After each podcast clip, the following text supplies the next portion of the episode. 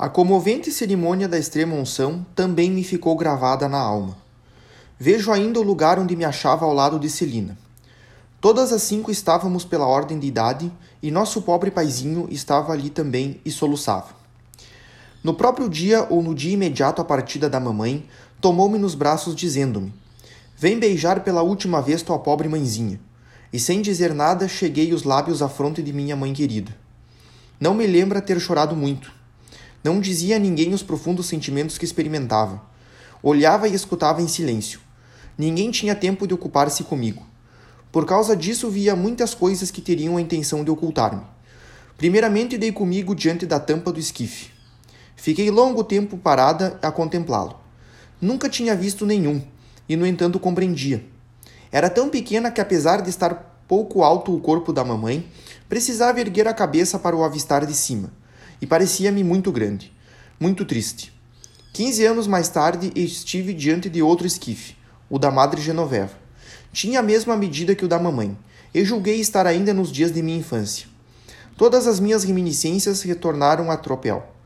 Era por certo a mesma Terezinha que estava a olhar, mas havia crescido e o esquife parecia-lhe pequeno. Já não precisava erguer a cabeça para o enxergar. Já não a erguia senão para contemplar o céu que lhe parecia bem alegre pois todas as suas provações tinham tomado um fim e o inverno de sua alma passara para sempre. No dia que a igreja lançou a bênção sobre os despojos mortais de nossa mãezinha do céu, nosso Deus quis dar-me outra na terra e quis que a escolhesse livremente. Estávamos juntas, todas as cinco, a olhar umas às outras. Luísa também estava ali. Quando viu Celina e a mim, disse: Pobres pequenas, já não tendes mãe. Então Celina lançou-se aos braços de Maria e disse: Pois bem, mamãe serás tu. Eu, habituada a fazer igual a ela, voltei-me, no entanto, para voz minha mãe, e como se o porvir já tivesse rompido o seu véu, atirei-me aos vossos braços, exclamando: Pois sim, para mim Paulina será mamãe. Como disse mais acima, foi a partir dessa época de minha vida que tive de iniciar o segundo período de minha existência, o mais doloroso dos três, mormente desdentrado no Carmelo daquela que tinha escolhido como minha segunda mamãe. Este período vai da idade de 4 anos e meio até a data de 14 anos, época em que recuperei minha índole de criança, bem justamente quando entrava no lado sério da vida. Devo dizer-vos, minha mãe, que depois da morte da mamãe, minha boa índole mudou por completo. Tão viva, tão expansiva que era, fiquei tímida e frouxa, sensível a mais não poder. Bastava um olhar para me desfazer em lágrimas.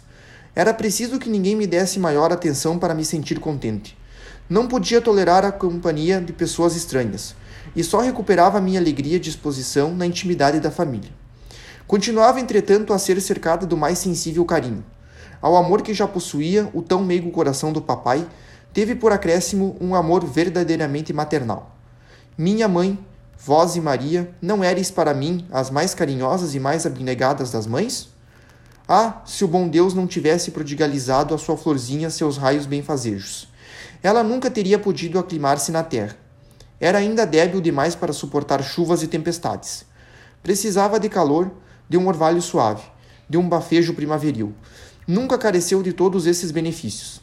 Jesus lhes fez encontrar até debaixo da neve da provação.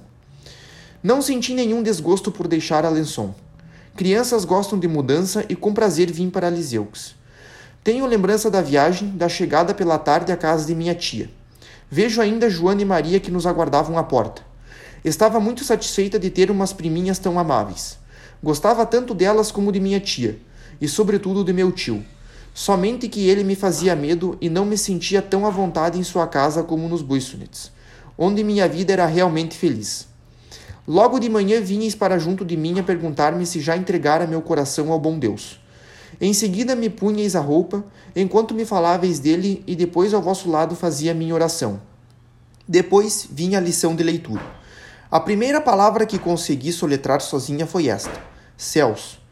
Minha querida madrinha encarregava-se das aulas de caligrafia, e vós, minha mãe, de todas as outras. Não tinha muita facilidade de aprender, mas dispunha de bastante memória.